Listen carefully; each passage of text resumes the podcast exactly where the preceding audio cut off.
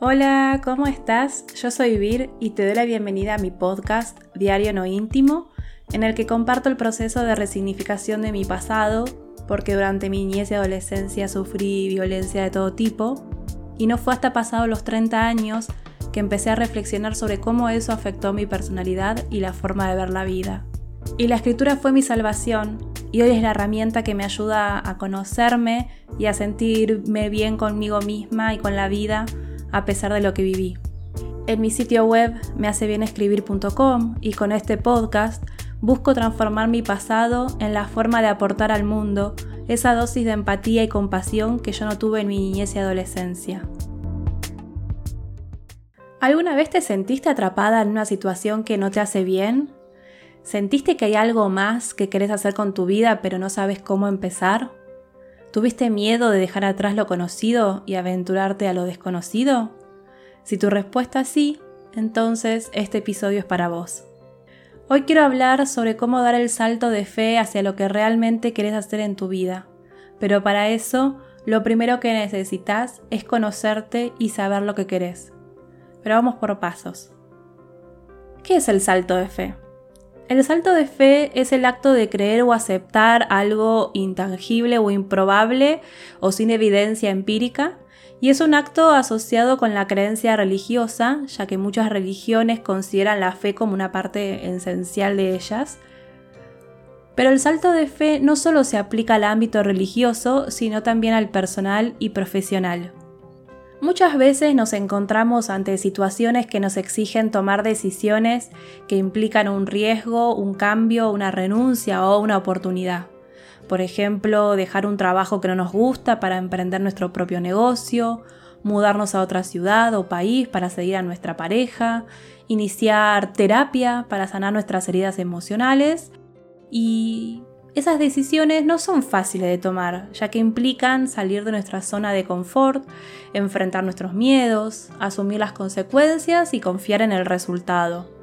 Por eso se requiere de, un salto de fe, pero sobre todo de una actitud valiente y decidida que nos impulse a seguir nuestro corazón, nuestros sueños y proyectos. El salto de fe no significa actuar sin pensar ni ignorar la realidad. Al contrario, significa actuar con conciencia, con responsabilidad, con coherencia.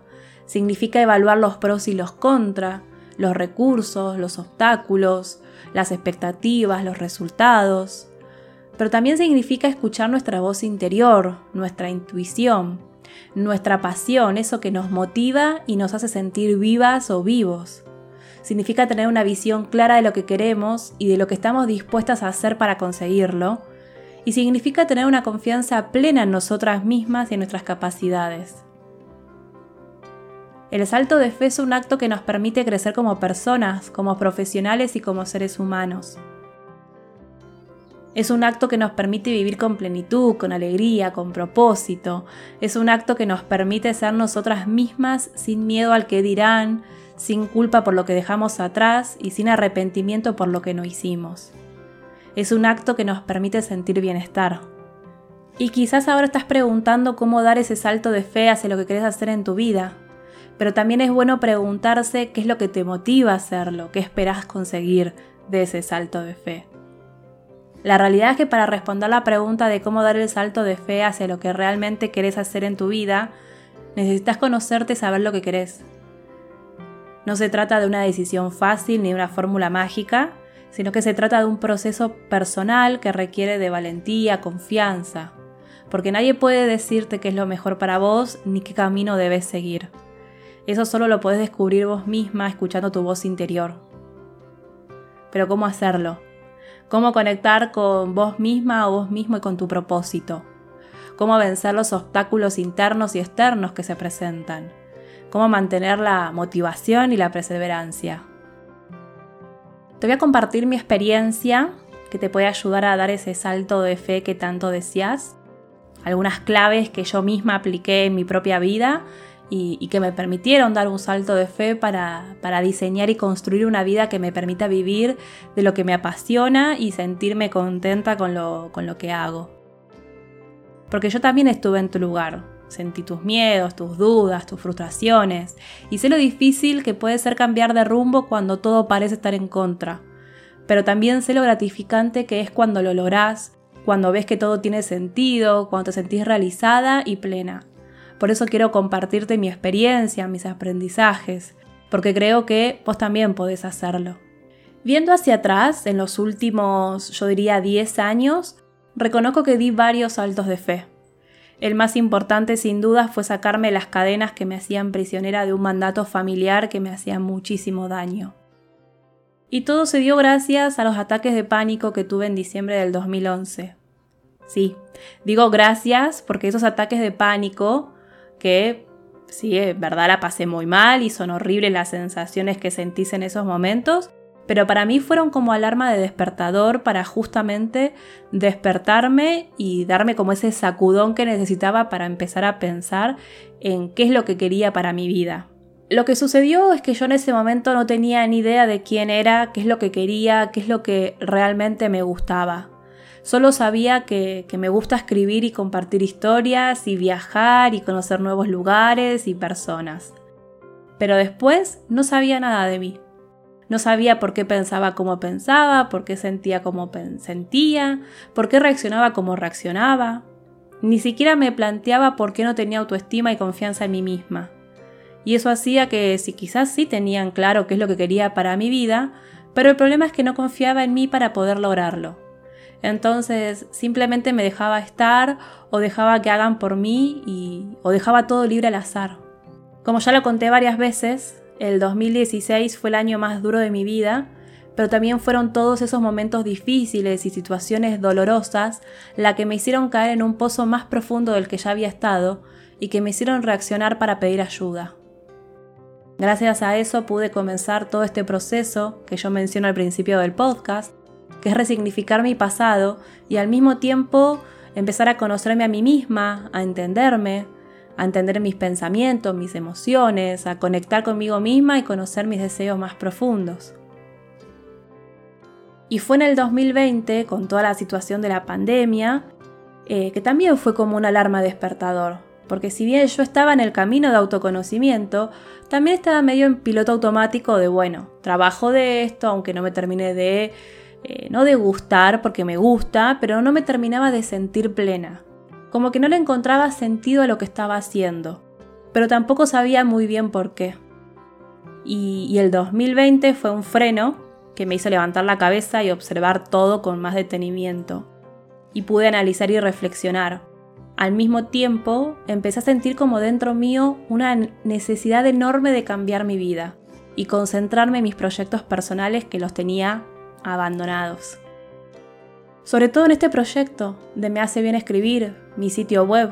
Y bueno, después apareció este podcast y, las otras herramientas para compartir cómo la escritura puede ayudarte.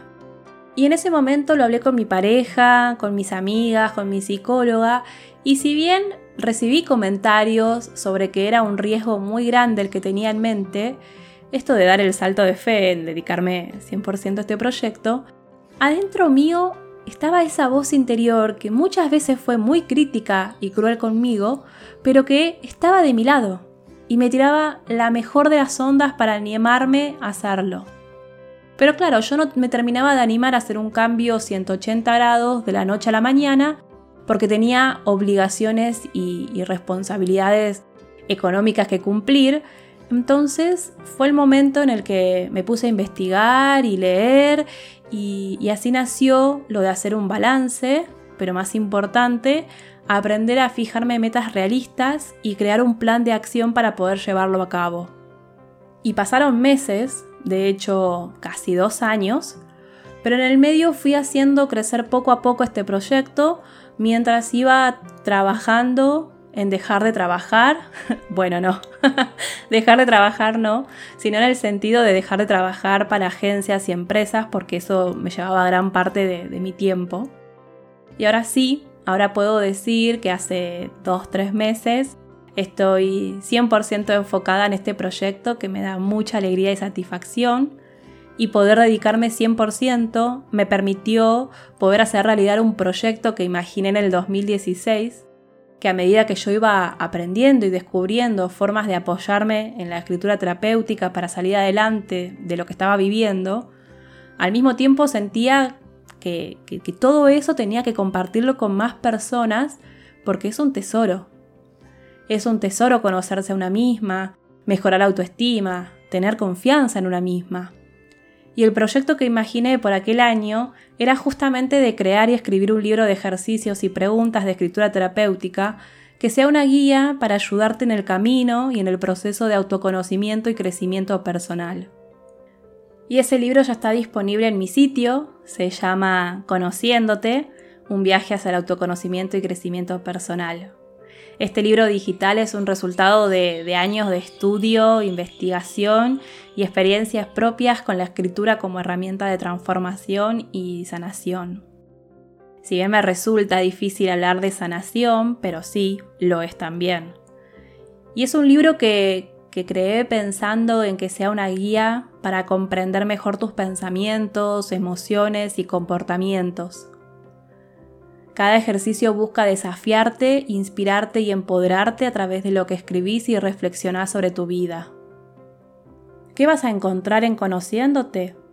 56 preguntas y ejercicios de escritura terapéutica para conocerte a través de lo que escribís, divididos en 8 capítulos, cada uno enfocado en diferentes aspectos de tu vida, como tu identidad, tu autoestima, tus emociones, tus relaciones, la relación con vos misma, tus hábitos y el objetivo es que puedas conectarte con eso que te motiva, con eso que te hace sentir viva o vivo y con eso que querés para tu vida.